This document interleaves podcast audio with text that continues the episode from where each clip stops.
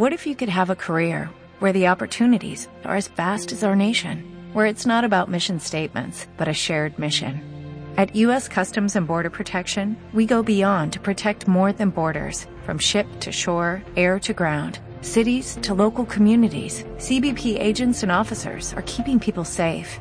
Join U.S. Customs and Border Protection and go beyond for something far greater than yourself. Learn more at cbp.gov/careers. En esta ocasión estamos ampliando la mesa y tenemos una super invitada. Ella es una criminóloga que además es instructora de yoga. Se enfoca en el autoconocimiento a través del movimiento. Su objetivo es elevar la calidad de vida de las personas, conectando y estimulando cuerpo físico, emocional, mental, energético y espiritual. Mesa para Tres es un espacio libre de prejuicios. donde dos mexicanas y una venezolana combinamos ciencia, anécdotas y risas. Para guiarte en la búsqueda del crecimiento personal. Yo soy María. Yo soy Adriana. Y yo, Jessica. Estás en Mesa para Tres, un podcast con mucho Latin Power. Pues estamos muy felices en Mesa para Tres, que hoy es Mesa para Cuatro, con una super invitada, nuestra querida Marisol. Y bueno, Marisol, nosotras estábamos platicando que queremos brindarle más herramientas a nuestros oyentes en estos días y queremos compartirles desde tu experiencia en este camino de la meditación y el yoga la importancia que tienen nuestras emociones con nuestro cuerpo y cómo nos ve afectado o beneficiado la práctica de estas dos actividades. Así que me gustaría que nos platicaras cómo empezaste tu camino en esta práctica y si encuentras diferencias en la Marisol que inició con la Marisol de hoy. Hola chicas, muchas gracias por la invitación. La verdad es que me emociona mucho el, compartir por estos medios un poquito de, mi vida y un poquito de lo que hago. Y bueno, pues empecé práctica de, del yoga a los 20, no, a los 19 años por un accidente vehicular en la universidad, saliendo de la universidad, una, una camioneta me atropelló, eh, yo iba de espaldas a la camioneta, ella iba de reversa y me aventó, ¿no? Entonces me lesioné algunas vértebras cervicales, lumbares y coxis. Entonces estuve un tiempo sin caminar, me costó un poquito de trabajo volver a, a la movilidad de mi cuerpo, ¿no? Porque pues no podía correr, no podía andar en bici, este, no podía hacer gimnasio, me encantaba el box, tampoco podía. Entonces, pues fue como un, un tiempo de mi vida en pausa, ¿no? Eso fue en la universidad. Terminé mi rehabilitación como un año. A mitad de la universidad, pues empecé con, con lo del yoga, ¿no? Para mí fue muy difícil permitirme el mundo de, del yoga o interiorizarme al mundo de yoga porque yo estaba con la idea de que solo era relajación, que solo era estar sentadas, muy zen, este, meditando, ¿no? Y a mí siempre me ha gustado la activación física. Entonces yo decía, no, eso no es para mí. O sea, yo necesito algo más. Mi mamá ya iba a clases de yoga y ella estuvo diciéndome, vamos, vamos, vamos, hasta que un día, un día le dije, ¿sabes qué? Ya no aguanto más, vamos. O sea, vamos, porque el dolor de columna era demasiado. Entonces, empecé a ir a, a clases con ella y me encantó. O sea, simplemente quedé fascinada con, con la práctica con la persona con la que yo inicié, es una maestra también de aquí que ya tiene unos 30 años haciendo yoga más o menos. Es de las personas que me han dado un ejemplo en relación al camino del yoga.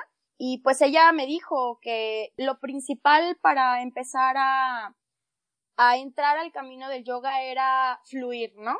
Y yo decía, a ver, pero explícame qué es fluir, ¿no? O sea, porque la palabra es muy simple y la puedes entender de tantas maneras que hasta la fecha me cuesta Sí. un poco de trabajo a mí explicar qué es fluir, ¿no? Entonces, pues ya me explicó que era una manera de tratar de que el, el cuerpo fuera libre, ¿no? De, de no apretarlo, de no intentar estar siempre en una sola postura o siempre en, en el mismo mm, movimiento, se podría decir, ¿no? Entonces, yo empecé con, con la práctica y empecé a ver tantos beneficios en mi cuerpo que ya no quería parar de hacerlo. Terminé en la universidad y empecé a trabajar eh, como criminóloga de tiempo completo, entonces ya no tenía chance de hacer yoga. Y ese lapso que fueron como tres años de, de trabajar en, en, la penal de aquí de Ciudad Guzmán eh, como medida cautelar, bueno, yo estaba encargada de las medidas cautelares ahí, entonces era muchísimo estrés, era la primer criminóloga en el sistema de justicia penal, entonces toda la chamba me la cargaban a mí. Wow, sí. Eh, sí, no, era, ahorita lo recuerdo y digo, wow, es, es un camino muy pesado, pero el último año yo quise cambiar mi, eh, de estar en el sistema de justicia, quería cambiar a estar en el sistema penitenciario, que es dentro de la penal, ¿no? Con los reclusos y todo esto, para empezar a darles clases uh -huh. de yoga a ellos, porque ese era mi proyecto de, de yoga, ¿no? Wow. Total mm. que no, no se me dio, hubo muchos, muchos problemitas ahí que no me dejaron avanzar y empecé con problemas físicos ya a nivel salud, que tenía una colitis nerviosa que eran como ocho meses de embarazo. este, parecía embarazada. Wow. Mi cuerpo, sí, mi cuerpo era delgado, pero mi estómago era de una embarazada, literal. Entonces, me preocupé tanto de que mi ropa no me quedaba y todo esto. Entonces, mi mamá me dijo algo que, que siempre se lo agradezco que me dijo, si tú no eres feliz en donde estás, muévete. No importa los años de, de estudio que hiciste, no importa todo lo que has hecho, porque pues me tuve que abrir camino en el sistema, en el sistema este, de, de justicia alternativa cuando inició, porque no había oportunidades para nuevos, pero yo estuve insistiendo tanto porque yo quería estar dentro, ¿no? Entonces, cuando me di cuenta, de que eso no era para mí, de que el estar estresada o el estar bajo tanta presión, a pesar de que es una profesión muy bonita, la criminología a mí me sigue gustando demasiado, sí me costó mucho trabajo decir, ok, no, no, o sea, ya basta, ya no quiero presión, ya no quiero este malgastarme, mal comer, eh, no descansaba, o sea, todo eso, entonces, un día le hice así, me limpié las manos, y me fui. No volví, no volví. Agradecí mucho a las personas que, que me dieron la oportunidad de entrar ahí, que me dijeron todo un año de, de ir a Guadalajara, de empezar tu movimiento con papeleo para que te aceptaran ahí, todo tu trabajo, lo vas a dejar ahí tirado a la basura y yo, sí, prefiero mi salud a intentar claro. estar ahí sin que me valoren, ¿no? Porque claro. realmente yo tenía que poner viáticos cuando hacía visitas domiciliarias, o sea, muchas cosas wow. que no, no, entonces, pues así pasó y mi mamá me dijo, pues regresemos al yoga de lleno, vamos todos los días y esto y aquello y me motivaba mucho que era ir juntas, ¿no? Entonces, dije, vamos.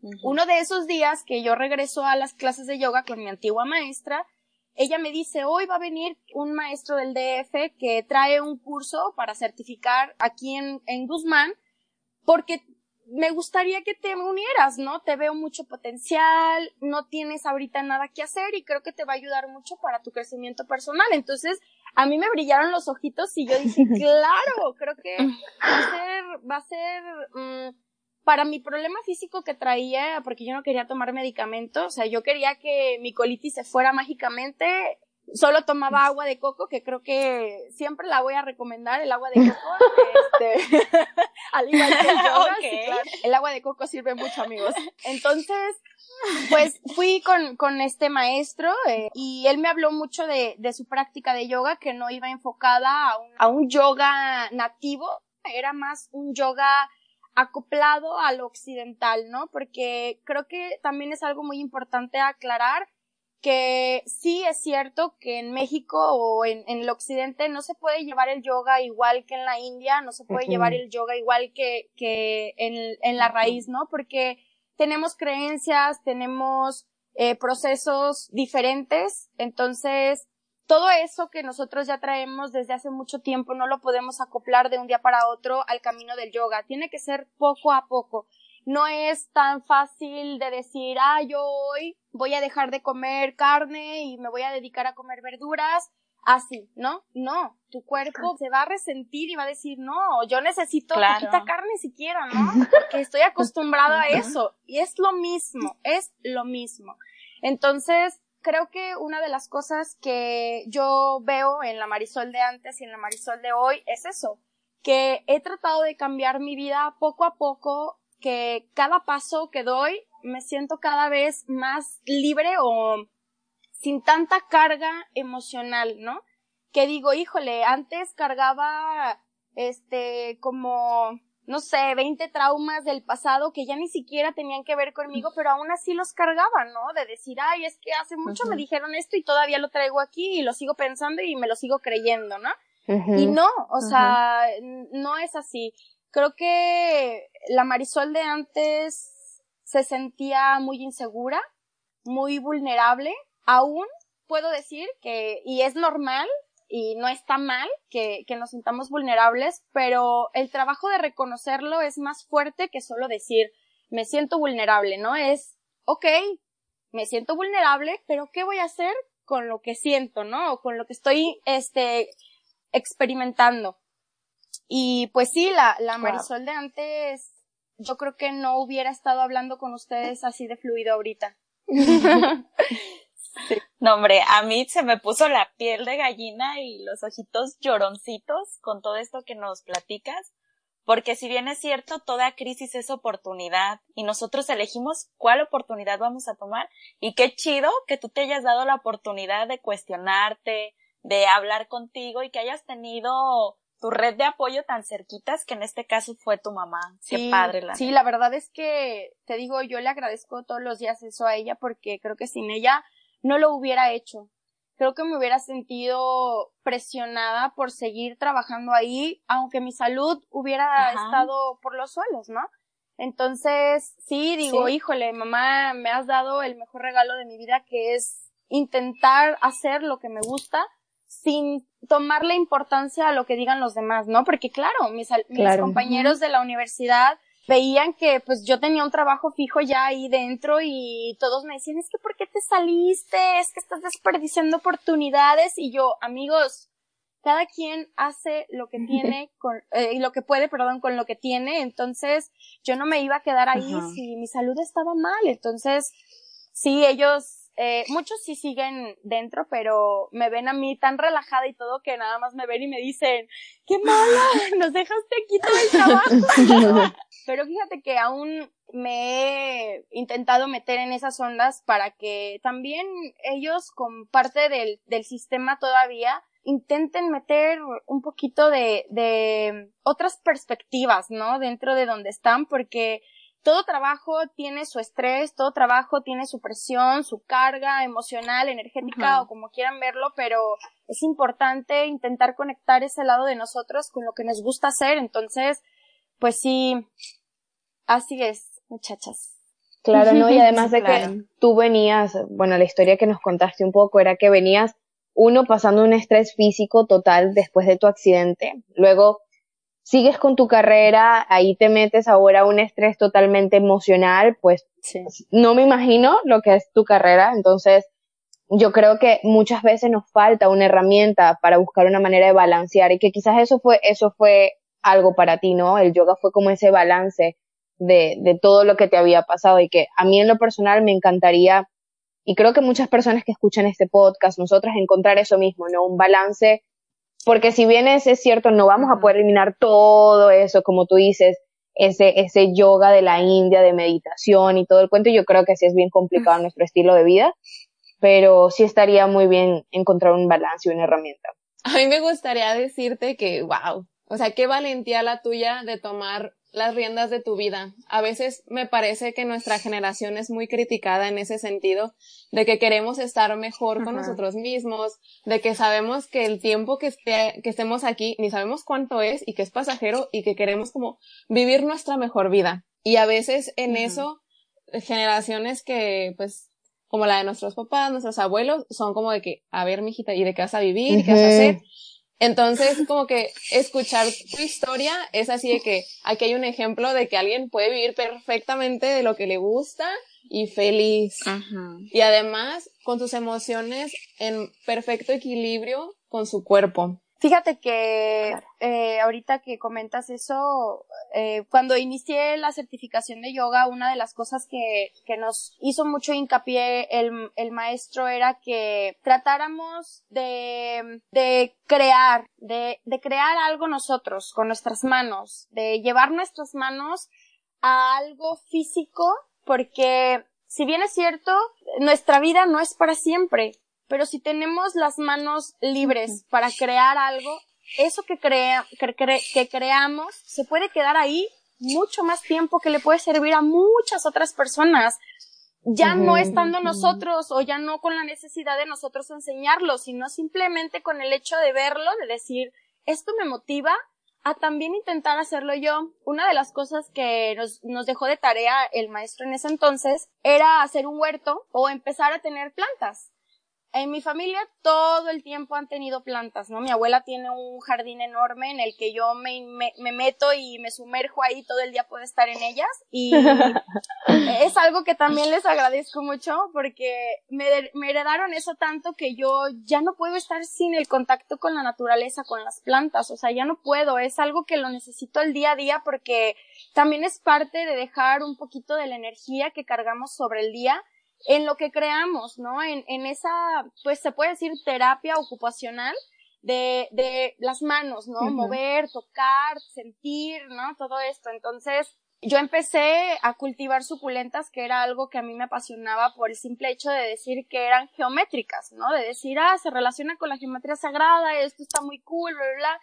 Y me lo quedé tanto que la gente venía y me, me pedía plantitas y yo les regalaba al grado de que tuve que hacer un vivero aquí en mi casa también. Entonces, me gusta compartir todo eso para que las demás personas también tengan algo más que hacer, ¿no? Entonces, me, ahorita que, que comentaba esto, se me vino a la mente uno de los alumnos que tengo de yoga que se interesó tanto también en esto que yo le regalé una planta suculenta el día de su cumpleaños y de ahí él empezó a reproducir, a reproducir tanto que yo le dije, si ya tienes muchas suculentas, vende. O sea, hazlo también, o sea, no te quedes, no te quedes con las suculentas para ti, comparte. Y creo que es una de las cosas bien importantes que a lo mejor inconscientemente no nos damos cuenta, pero es parte del soltar, ¿no? Es parte, es parte del decir, no estoy aprensiva con esa parte o con ese objeto o lo que sea ser vivo, entonces lo dejo fluir, ¿no? Lo comparto, a lo mejor esa persona también la va a compartir con otra persona y se va a hacer una cadenita del compartir y eso también está bien padre. Entonces, pues sí, es tratar de equilibrar las emociones con el cuerpo intentando llevarlo a un, a un nivel más allá, ¿no? O sea, no solo conmigo, sino compartirlo con alguien más. Entonces, también algo, Jessy, que tú comentaste ahorita, no te puedo decir o no les puedo decir que siempre me siento equilibrada todo el tiempo. O sea, no, no, creo que es imposible. es imposible. Creo que todos debemos de tener muy en claro eso, de decir, sentir esa sensación, o sea, interiorizar con mi cuerpo y decir, ok, no me siento bien, pero ¿por qué? ¿No? ¿Qué siento? ¿Qué emociones estoy experimentando? ¿Cómo siento mi cuerpo? A lo mejor me duele un lado de mi cuerpo, a lo mejor me duele la cabeza, el pie, lo que sea. Tomarle atención al cuerpo, ¿no? Porque siempre tiene algo que decir. Wow, me sigue poniendo la piel chinita y los ojitos lloroncitos.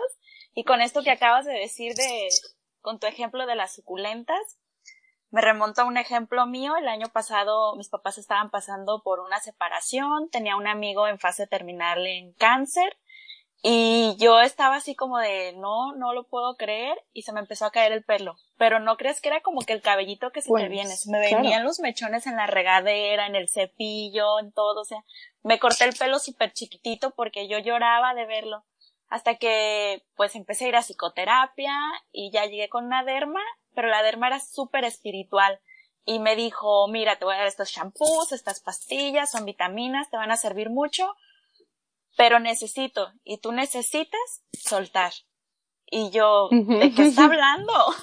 Y me dijo, tu cuerpo te está gritando que sueltes, que a ti no te pertenece el matrimonio de tus papás, ni la vida de tu amigo, y que vamos por el sendero de la vida y así como tomamos y nos quedamos con mucho, también debemos de soltar y compartir.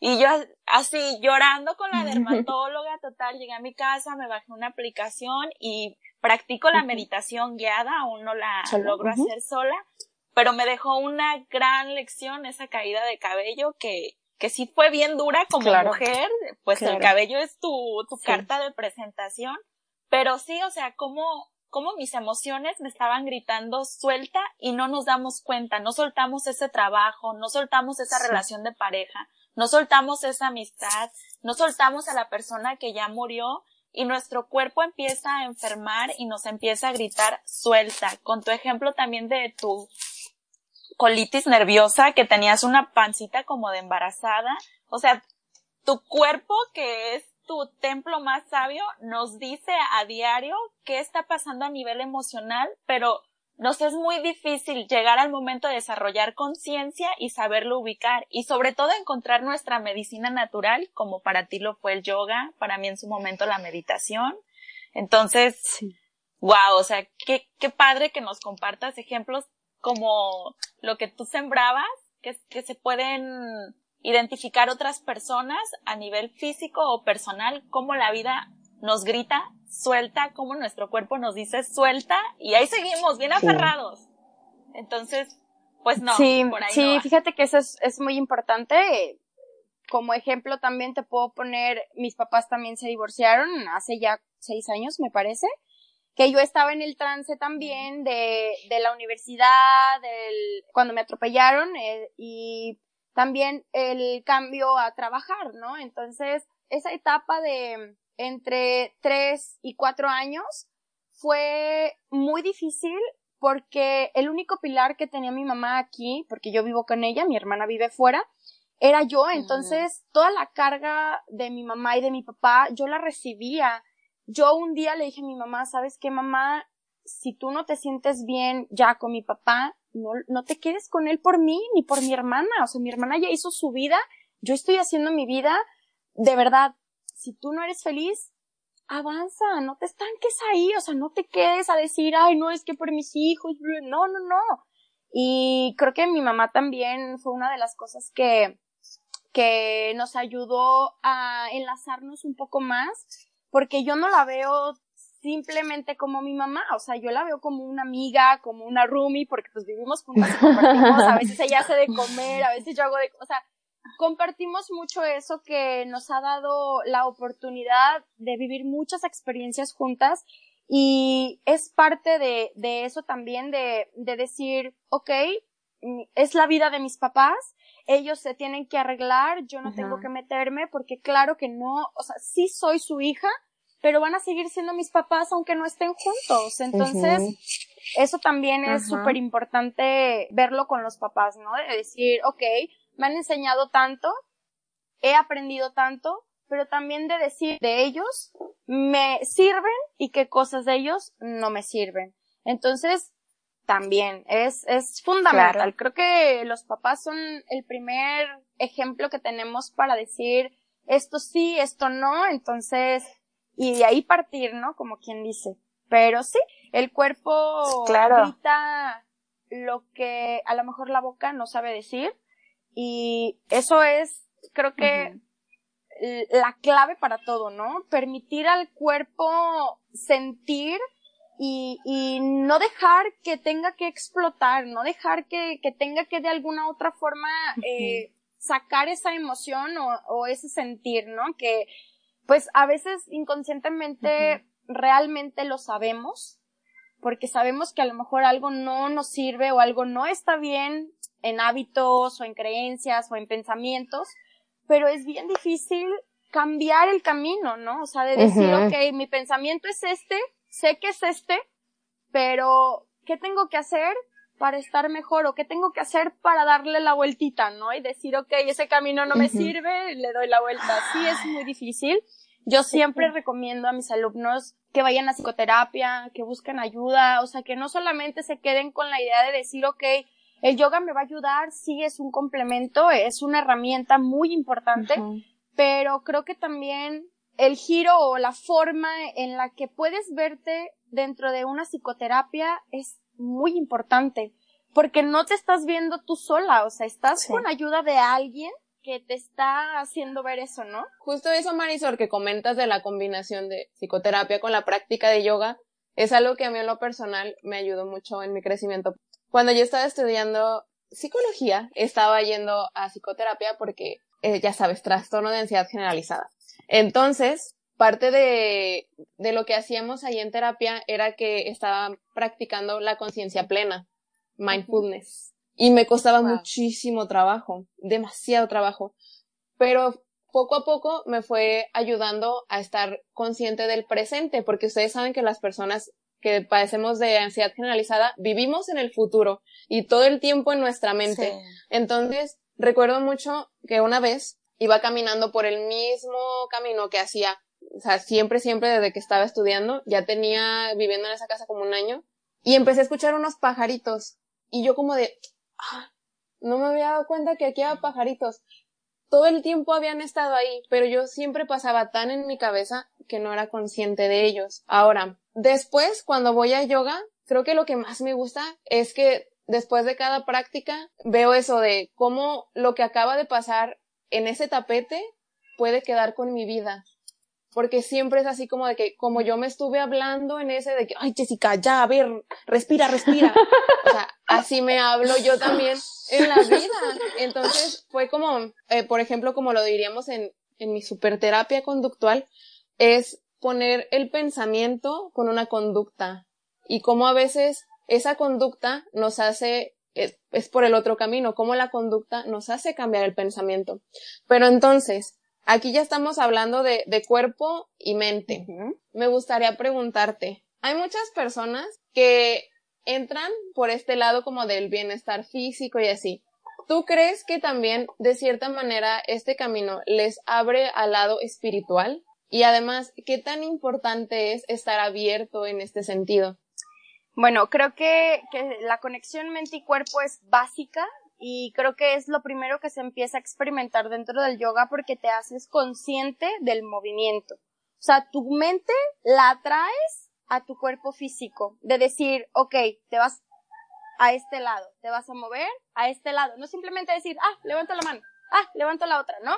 Sino decir, ok, la muevo, la acomodo, la pongo. Es un tipo de entrenamiento psicofísico que, que empieza a mover esa parte de, de pues sí, es, es movimiento cerebral, es, es activación cerebral, que va ligado también a glándulas que segregan hormonas que también nos ayudan a equilibrar el sistema nervioso y endocrino, ¿no? Porque sabemos que también el sistema nervioso tiene mucho, mucho que ver en relación a las emociones. Entonces, para mí creo que el, el punto más fuerte es que dentro de la práctica se den cuenta de la conexión. Porque hay mucha gente, y te puedo decir muchos ejemplos, pero ¿para qué? Que es, es solamente mover el cuerpo, ¿no? Solamente voy a yoga porque quiero ejercitar mi cuerpo, pero no están conscientes del trabajo mental y de la conexión que se hace, ¿no? Cuando tú ya estás consciente de ese trabajo y de esa conexión, empiezas a, a, cuestionarte tus creencias, de decir, ok, yo por, en mi ejemplo, yo era católica con mi familia, o sea, vivimos una relación con, la iglesia eh, en catolicismo, ¿no? Pero para mí no me llamaba la atención, o sea, para mí era, ok, voy a la iglesia, sí, ok, pero yo en mi mente estaba acá, o sea, mi pensamiento siempre ha sido ligado a la naturaleza, ¿no? Para mí, eh, la naturaleza me lo, me lo da todo, ¿no? La naturaleza me, o sea, me da para respirar, la naturaleza me da para comer, la naturaleza me da para sobrevivir, ¿no? Entonces, yo siempre iba a la iglesia, pero no sentía una conexión con la iglesia. Yo sentía una conexión interior, ¿no? Conmigo, en ese momento de paz, de tranquilidad, de interiorizar con mis pensamientos y de decir, ok, esto, aquello. Pero dentro de una, de una clase de yoga, mi, mi primer sensación fue en quién crees, ¿no? O en quién quieres creer. Y lo primero que me dijeron en, en la certificación fue, si tú no crees en ti, no vas a creer en nada más, ¿no? Entonces, para mí, no, sí, claro, no, para mí fue, fue todas las inseguridades y que, ¿quién soy? ¿Existo? Sí, sí. ya sé. me está explotando la cabeza. Ahí fue cuando yo dije, ok, entonces, si yo no creo en mí, nada de lo que está a mi alrededor es real, ¿no? Porque pues claro que uno debe de estar primero consciente de uno, de ese uno, de, de sentirse pleno con uno para poder expresarlo, para poder salir con los demás y de decir, ah, no, soy yo, ¿no? Y creo que la espiritualidad viene mucho de ahí. La espiritualidad viene mucho del alma, del ser, del interior. Entonces, si nosotros estamos condenados o estamos repitiendo una cadenita de decir, ah, este, yo creo solamente en ese personaje que aparece en una iglesia o en una religión o esto o aquello, es para mí un todo. No estoy dejando que mi ser interno se abra a creer en él, porque siempre estoy creyendo en alguien más, ¿no? Entonces eso mm. es como... Sí, tiene mucha lógica. Sí, claro. Es, es lo mismo, por así decirlo, en una relación. Yo creo en mi pareja, pero ¿y yo qué estoy dando, no? O sea, sí, creo en ella y ella lo va a dar todo, pero es una relación de dos. Yo también tengo que creer en mí, en lo que estoy haciendo, en lo que estoy aportando. Y, y pues sí es importante la conexión espiritual con uno mismo, porque creo que eso te lo da todo. Sí, eso que dice Marisol me, me resuena demasiado a que, por ejemplo, cuando tú ves a las personas que tienen mucha espiritualidad, por ejemplo, lees libro de, de, Laili Lama, olvidé el nombre, pequeño lapsus mentis, pero bueno, todas las personas que tienen mucha espiritualidad son personas que tienen mucha intuición y que le prestan mucho, mucha, mucha atención a eso, a su intuición, a lo que su cuerpo les está diciendo, a las señales.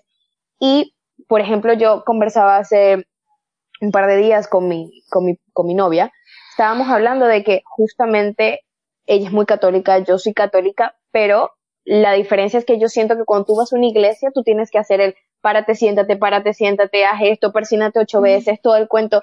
Y es justamente lo que dice Marisol y me resonó muchísimo, que es que no fluyes, no te das la oportunidad de, de tú estar conectada con ese momento con Dios, con quien sea que creas, sino que es mucho una regla para, te ponen como si esta es la regla que tengo que seguir para sentirme en conexión. Y que quizás el yoga y esa práctica, ahora que, que lo pienso, te da la oportunidad de liberarte y de esa forma poderte sentir conectado contigo mismo, ¿no? Sí, em, eh, pues creo que eh, pues una de las cosas que yo he sentido más profundas eh, ha sido eso, que yo misma me he dicho, es que no necesitas creer en nadie más, no necesitas intentar que tampoco crean en ti, con que tú creas en ti, en el trabajo que tú estás haciendo. Eso me lleva a un ejemplo con una de mis amigas, que ella siempre ha sido, este, muy fit, ¿no? Eh, toda su vida ha hecho ejercicio desde como los 7, 8 años, porque su mamá la llevaba al gimnasio, ¿no? Entonces está acostumbradísima a hacer ejercicio. Pero cuando yo le enseñé lo del yoga, porque ella traía, eh, el año que la conocí, yo la conocí después de una operación que le hicieron de un tobillo. Pero para esto, atrás ya había tenido como tres lesiones antes que esa. Entonces yo le preguntaba, ¿no? Eh, ¿Qué es lo que pasa contigo? ¿Por qué te lesionas tanto? Y un día me dijo, es que sabes qué, a veces no, estoy haciendo el ejercicio o estoy haciendo lo que estoy haciendo y no estoy concentrada en mí. Estoy pensando en no caerme, estoy pensando en no lesionarme, estoy pensando en esto, en aquello, y siempre me pasa, siempre me lesiono. Dije, ah, ok, cambia el chip. Dije, ahora cree en ti, en lo que estás haciendo y ni siquiera te pongas a pensar nada, simplemente enfócate en tu respiración, ¿no? Que también la respiración es algo súper importante dentro de la práctica y dentro de cualquier otra actividad, hasta si no estás haciendo nada, el concentrar tu respiración te da un poco más de atención en lo que estás haciendo. Entonces, yo le comentaba a ella eso, total que ella ya tiene pasadito el año de hacer yoga y actualmente la veo y es otra persona, o sea, yo la veo y digo, ah", me, me emociona verla porque me veo en su espejo de decir, así estaba yo también al inicio y nunca me di cuenta porque nadie me lo dijo, ¿no? Pero la veo y me veo y sí. Claro. Sí, este, pero sí, la, la, la importancia de, de creer en uno es, creo, también eh, lo que te da para abrirte a más cosas. Así como dice María sobre la intuición, creo en eso. ¿Cómo crees que existe la intuición o que puedes tener la, intuición si ni siquiera crees en ti, ¿no? En lo que puedes hacer o en el poder de tu mente, de tu cuerpo, de, de esa conexión, ¿no? No, o sea, me está haciendo todo esto tanto sentido y en mi trabajo personal interno que estoy llevando en este momento, todo lo que hice de si yo no creo en mí, no puedo creer en nada ni en nadie más. Y es tan fuerte y real. Yo quiero, ese quiero contar una anécdota. 100% real. Yo creo en lo que más he batallado es con el miedo. Y en mi práctica de yoga es también lo que no me permite avanzar en las posturas. Y por ejemplo, un día estaba, ni sé cómo se llama la postura, ya se me olvidó. El caso es que estaba intentando hacerla y no, y no, porque tenía miedo de irme de frente.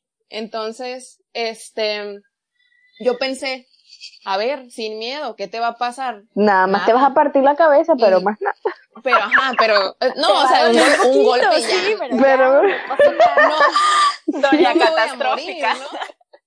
Entonces dije, pues a ver, ahora dale sin miedo. Y que me sale la pose. Entonces, de ahí dije, neta, si eso lo hiciera en mi vida cotidiana que no haría. Y desde ese día, amigas, es, por eso le digo, es 100% real. He traído eso, a ver, dale sin miedo. Y aquí, pues estamos haciendo un podcast, estoy dando psicoterapia en línea, estoy pensando un montón de cosas que hacer, porque, pues a ver, dale sin miedo, se logra un montón de cosas. Sí, y yo justamente, esa era una de las preguntas que, que le quería hacer a Marisol antes, y gracias por recordarme, Jessica cuando tú hace, hace poco nos hablabas de todas estas emociones, ¿no? Que nos frenan a crecer, a fluir, sobre todo el concepto que te dieron a ti es fluir. ¿Qué emoción podrías decir tú que era la que más te estropeaba en tu crecimiento, ¿no? En poder fluir. Porque yo me identifico mucho con Jessica. El miedo para mí es, es, es, o sea, hablábamos hace mucho tiempo también, ¿no? De que el miedo tiene un, tiene un, como un factor adaptativo, ¿no? De poder defendernos. Pero hay, hay unos miedos que no son razonables. Ok. Bueno, eh, en relación al miedo, creo que es una emoción que a todos nos, nos frena, ¿no? Creo que es lo que más eh, abunda, ¿no? En el ser humano, que, que es el miedo. Y yo el miedo lo veo como el ego. El decir, ok, mi miedo es pararme frente a una cámara. ¿Por qué? ¿Por qué te da miedo? Porque te van a ver, porque tu ropa, porque tu, tu aspecto, ¿por qué te da miedo, no? Entonces yo empecé a hacerme esas preguntas. Yo dije, a ver, pues sí, el primer conflicto que yo tuve con mi miedo de ponérmela al tú por tú fue cuando el maestro de la certificación nos dijo que teníamos que dar un servicio, que teníamos que dar clases a la gente, ¿no? Entonces yo dije, ¡Ah! Yo no estoy haciendo la certificación, sí, sí, sí, yo no estoy haciendo la certificación para dar clases, o sea, yo me metí por crecimiento personal y porque yo quería superar todo lo que traía arrastrando, pero no por, por dar clases, entonces, eh, me dijo, bueno, si te cuesta un poco de trabajo empezar a trabajar con mayores de edad, pues hazlo con niños y ves cómo te, cómo te funciona. Entonces, mi mamá es supervisora de preescolares y ella me dijo, ay, pues da clases en los preescolares, ¿no? Yo te doy chance para hablar con las maestras y vas y das clases ahí con los niños y así, ¿no? Los niños me enseñaron a soltar el miedo ellos podían hacer cosas que yo no podía, o sea, yo les, eh, con ellos es una manera de, de la clase fluye por medio de tarjetas y por medio de animales, ¿no? La postura es un animal y ellos lo relacionan con su cuerpo, ¿no? ¿Cómo están haciendo la postura? Eh, o más bien, ¿cómo es el animal? ¿Cómo están haciendo la postura en su cuerpo, ¿no? Físicamente. Y había niños que hacían las cosas tan fáciles y yo les decía, wow, es que hablaba con ellos, pues niñitos de cuatro o cinco años, máximo seis, o sea, y que te decían, ay, pues es que no me da miedo, no, ay, pues es que es fácil. Y yo decía así de, no, es que para uno no es fácil, ¿no? Pero creo que cuando eh, terminé de dar clases con los niños, me abrí a experimentarme un poquito con los adultos y empecé a dar clases en un cierto centro comunitario que está cerca de mi casa. Y tenía de alumnas a mi mamá y a otra señora, ¿no? O sea, así empecé, con dos personas. Y para mí, sí, para mí era, era, mi mamá y otra persona, ¿no? ¿Qué me pueden decir? O sea, que no me van a criticar, pues obviamente solamente van a fluir con la clase, ¿no? Y así pasó. Después empezaron a llegar tres personas, cuatro personas, hasta que un día tuve hasta 30 gentes en ese lugar y yo estaba así, mira, temblando, temblando, que yo dije, híjole, ¿cómo lo voy a hacer aquí, no? O sea, es mucha gente, o sea, ¿cómo los voy a corregir a todos? ¿Cómo les voy a...? Entonces, lo primero que hice fue, a ver, siempre en mis clases me gusta tener en mi espacio una planta, ¿no? Que es con la que inicio tratando de que la conexión sea con la naturaleza para que el cuerpo esté un poco más tranquilo. Igual que en una meditación, ¿no? Tratar de tener algo que nos arraigue a la naturaleza o al, al presente, ¿no? Entonces, pues eso hice. Me senté, les dije, ok, vamos a respirar, respiramos profundo, inhalamos, exhalamos y dije, ok, va. Esto tiene que fluir y todo va a estar bien, ¿no? O sea, en mi cabeza yo decía, todo va a estar bien, todo va a estar bien. Y de ahí empezamos a fluir y a fluir con la clase que yo ya no sabía ni de dónde me salían las posturas, porque cada vez sacaba una postura diferente y yo así de, ay, y, o sea, hay muchas, Tengo superpoderes. Eh, hay muchas personas que, dan clases de yoga, pero sí tienen una, eh, una estructura, ¿no? O sea, sí ponen una estructura y todo. Pero a mí se me dio tanto la fluidez en, en la transición de las posturas que no tenía la necesidad de pararme y de decir, ah, cambio de una postura a otra, no. Sino de decir, ok, estoy en esta postura, voy a bajar a esta otra postura y luego voy a volver a, o sea, así, ¿no? Hacerlo fluido. Funcionó tanto que al final de la clase las personas estaban tan agradecidas porque estaban tan relajadas y tan tranquilas que yo dije, wow, esto creo que me gusta más que darle clases a los niños. O sea, los, de los niños aprendí demasiado y creo que nunca termino de aprender de, de los niños porque también tienen un, un, chorro de cosas que compartir, pero híjole, con, con la conexión que yo tenía con las personas en una clase fluida, me enganchó tanto que yo dije, esto es lo que yo quiero hacer, esto es lo que yo quiero compartir. Y así pasó, creció el grupo. Después de, de eso tuve otra etapa de, de miedo porque tuve que viajar a Canadá y pues dejé mis clases, dejé todo en México y me fui para allá. Entonces el miedo otra vez estaba encima de mí, ¿no? de decirme, no, es que allá no vas a encontrar en dónde dar clases, no, es que, y para mí, te digo, el, el miedo yo lo relaciono más con el ego, ¿no? Con el decir, ok, es, es puro ego lo que traes porque piensas y te haces idea que, la, que las demás personas van a pensar algo sobre ti, pero déjalas que piensen, o sea, que no te importa, porque uno mismo se, se crea esas historias en relación a, al miedo, ¿no? Entonces, eh, justamente ayer hablaba con un primo en, en una pues visita que, que hicimos a mi abuela para el Día de las Madres y le decía eso, le digo, es que el ego nos, nos atrapa tanto que hasta nos hace que nos creamos las cosas como si fueran nuestra realidad y no es así. Entonces, sí, creo que el miedo es algo que, que es fundamental, pero para protegernos, ¿no? porque es igual que el miedo, digo que el ego. El ego nos da herramientas para sobrellevar otras adversidades, pero no para estancarte y para decir, ok, es que no puedo avanzar, es que estoy aquí, ya no puedo, o sea, no. Hay, hay algo que todavía me causa un poquito de, de trabajo cuando intento que la gente entienda que el ego es parte del ser, pero no para destruir, sino para construir creo que es importante aceptar que todos tenemos el ego y que si no lo, si no lo podemos no controlar, porque creo que el decir controlar es nunca terminar de, de, o sea, de aprender, ¿no? De ese lado, sino conocer esa parte de nosotros que siempre va a estar ahí, pero darle un sentido diferente, no como miedo, no como algo que nos va a atorar, sino como algo que nos va a hacer crear algo más. A mí me gustaría como a lo mejor ir cerrando con una pregunta de, pues tú sabes, hay momentos en el que iniciamos nuestro camino al cambio y a la conciencia y a veces creemos que este camino va a ser puras flores y nos encontramos con que no, mi hijita, es, ajá, es otra cosa. Entonces empiezan estas resistencias a chocar y a querer que abandonemos eso porque es difícil. Entonces, eh, ¿tú qué nos aconsejarías a nosotras y a los oyentes que podamos hacer para continuar en el camino? Creo que lo primero es aceptar que tenemos tanto ese lado de florecitas, lado de oscuridad, ¿no? Y de decir, ok, pues tengo esos dos lados, ¿qué me sirve de esos dos lados? La oscuridad me va a dar fuerza para poder florecer.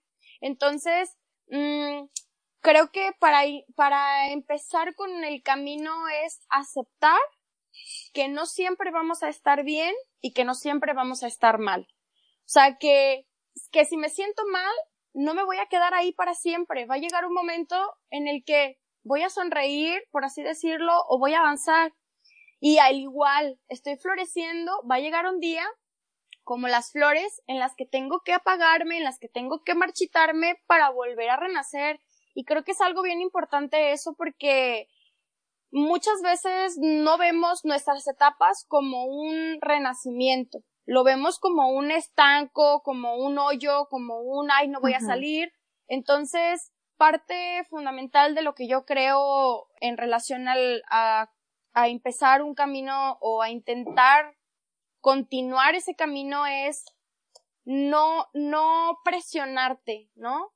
Eh, como yo les digo mucho en las posturas, no luchen con la postura, no luchen con la oscuridad, no luchen con el ego, suéltenlo, ¿no? Déjenlo libre, que se pueda expresar de otra forma que no sea contra de nosotros, sino a favor, ¿no? Por ejemplo, creando algo, como yo les decía al principio, o sea, intentar crear, ¿no? Creo que eh, parte fundamental de lo que es la espiritualidad es crear, crear un pensamiento diferente al que ya estoy teniendo toda la vida, ¿no? Entonces, si por ejemplo yo, yo estoy en el camino y digo, ay, es que no puedo avanzar, no sé cómo avanzar, ¿qué necesito para avanzar? Ahí tienes la respuesta. Simplemente no preguntarlo, o sea, solo soltarlo, ¿no? Es, eh, fíjate que, wow. una de las cosas que también a mí tengo una, una alumna que ha sido para mí una maestra también porque ella trabaja mucho con lo que son las plantas ancestrales, ¿no? Es facilitadora de, ayahuasca, de sapo bufolvarius y de otras experiencias como cambó, eh, rapé y eso, ¿no? Entonces platicaba un día con ella y le comentaba esto, le digo, es que, ¿cómo le dices a una persona que no entiende que su ser necesita avanzar, que su ser necesita crecer, que lo que ya trae anteriormente de aprendizajes y de experiencias del pasado le sirven solamente como aprendizaje, no como repetición para volverlo a hacer o como con las parejas, ¿no? Si siempre estamos con una persona que, nos trata igual, lo vamos a seguir repitiendo, ¿no? Porque ya estamos como intentando condicionarnos a una cadenita para no salirnos de nuestra zona de confort.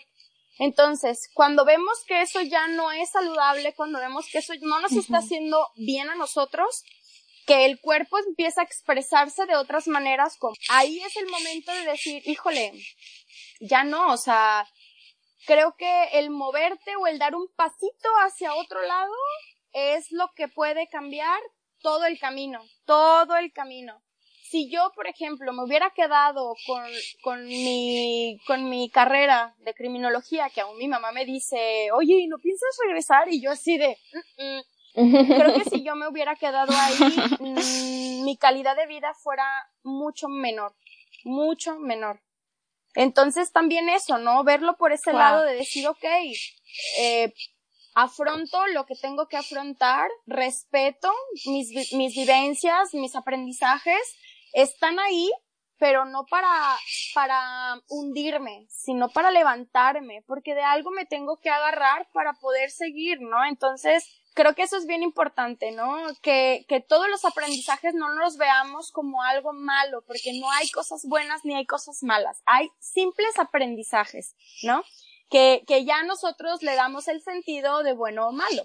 Y, y ese, ese es el, el punto más este, específico en el que yo puedo decir, híjole, si todos viéramos eso, o sea, el aprendizaje como un, realmente un aprendizaje, nadie necesitaría preguntarse o hacerse preguntas o decir, ay, ¿por qué a mí? ¿Por qué me pasa esto a mí? ¿Por qué? No, simplemente, ok, ya pasó, ni modo, ¿no? O sea, pero siempre necesitamos el apoyo, el apoyo de algo, una herramienta, una persona, una terapia, algo que nos pueda ayudar. Y esta chava fue como, como una lucecita que llegó a mí a decirme, esto necesitas, y ella me dio el sentido del ego como el miedo, o sea, de decir, ¿qué te causa miedo? Pues hablar con las personas o expresarme como yo soy. Me dijo, es que eso es parte del ego. Suéltalo. No lo necesitas. Tú tienes mucho que compartir. Suéltalo. Creo que no soy la única que tiene mucho que compartir. Creo que todos, todos, todos tenemos mucho que compartir, pero aún no lo vemos. O sea, aún estamos como como tapado de los ojos y decimos, no, es que, pues no, eso no, eso, eso no es para mí, ¿no? Pero sí lo creo muy importante el, el ver esa parte y pues intentar que el camino sea lo más fácil posible, ¿no? Pero no en el hecho de decir, ah, quiero estar siempre bien, sino reconocer cuando no se está bien. Yo creo que nos acabas de dar tantas herramientas que ahorita... La super yo, así lo siento, me va a tomar un momento como de estar pensando esto que acabamos de platicar y yo creo que a nuestros oyentes les va a pasar justo lo mismo que a lo mejor hasta van a tener que escucharlo varias veces. O sea, ahorita estoy pensando, qué fortuna que esto está grabado porque lo quiero escuchar un montón. Sí, no, en serio. Sí. Y no, muchísimas gracias. Este, de verdad, Espero que te haya gustado estar con nosotras hoy porque queremos que vuelvas, queremos seguir platicando contigo, aprendiendo de ti. Claro qué hermosa historia tienes de vida y además eh, toda esta conciencia, no sé, como de, de, irle dando sentido a las experiencias de la conexión cuerpo, mente, espíritu. Ah, no, es increíble, estoy extasiada. Sí, sí, yo creo que las tres, y además de que nos dejas súper claro que no es de un día para otro, o que nada más un día te dio una crisis y ya, decidiste redefinir tu camino y no es así, que tú misma lo dices, hay que ver todo como un empuje para adelante que no nos estanque, que no nos jale para atrás y qué padre aprender a escucharnos. Yo estoy súper agradecida de tenerte hoy aquí y creo que eras el empujito que necesitaba para regresar a yoga y meterme con toda la meditación. Así que, ojalá nos puedas invitar a pertenecer a tu comunidad y nosotros pasarla a nuestros oyentes para que también, aprovechando que ahorita todos estamos en casa, tratemos de conectar nuestras emociones con nuestro cuerpo y hacer más conciencia porque hablábamos en el podcast pasado, creo, que después de esta, nadie puede salir siendo el mismo. O sea, después de esta pandemia, todos, hay cosas adentro que nos, esta pandemia nos sentó y nos dijo, hey, mira para adentro, porque adentro hay muchas cosas que resolver. Y qué mejor con una sí, fíjate que es una de las cosas que, que más les he dicho a mis alumnas, eso, ¿no? Y que no solo les digo que ellas tomen la clase, sino que lo hagan con sus familias, o sea, que, que involucren a sus hijos, a su esposo, a su pareja, porque si bien es cierto, nadie, nadie puede salir igual que como entró. O sea, la cuarentena creo que el, el hecho de que haya llegado en este, en este tiempo y de esta manera, creo que es la gotita que derramó el vaso para que toda la gente se diera cuenta de lo que realmente necesitaba, ¿no?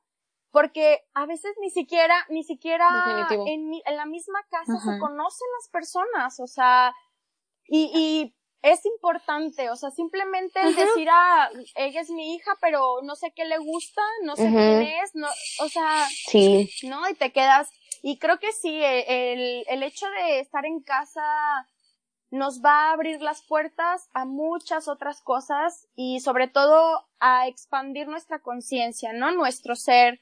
El decir, lo único que tenemos es el amor, es el trascender, el avanzar, el crecer, el no estancarnos. Entonces, eh, todo esto viene siendo parte de la libertad. Y ahora que no tenemos la libertad de poder salir, tenemos que intentar abrir la libertad en nosotros, ¿no? El poder abrirnos a decir, esta soy yo, esto quiero para mí y me expreso así, ¿no? Entonces, pues muchas gracias chicas, la verdad es que me sentía súper emocionada, me siento súper emocionada todavía porque no creo, todavía no creo esto, la verdad es que como Jessy lo comentaba, eh, mi, mi aprendizaje y mi ego y todo esto al principio de la cuarentena me habían hecho creer que iba a dejar las clases de yoga hasta que pudiéramos regresar a las clases presenciales. O sea, mi intención no era dar clases eh, vía online, pero se dio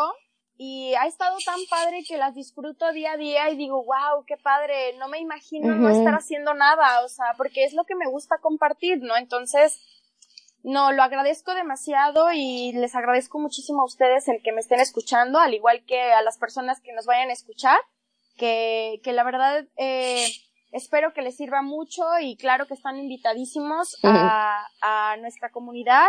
Eh, se siente bien padre el, el sentir el amor de las personas, aunque sea por medio de una pantalla y si, si Adri no llora, yo voy a llorar, no se crean.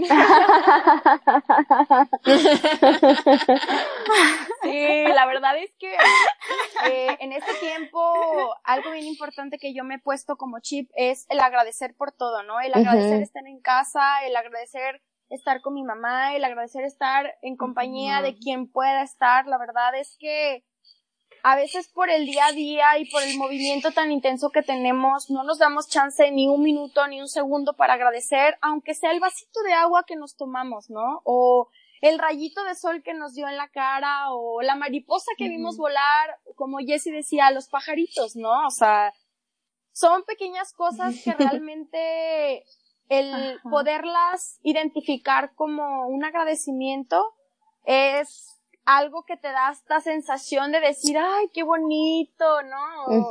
O, ese enchinamiento de la piel, de decir, ay, qué, qué hermoso el, el poder agradecer todo lo demás, ¿no?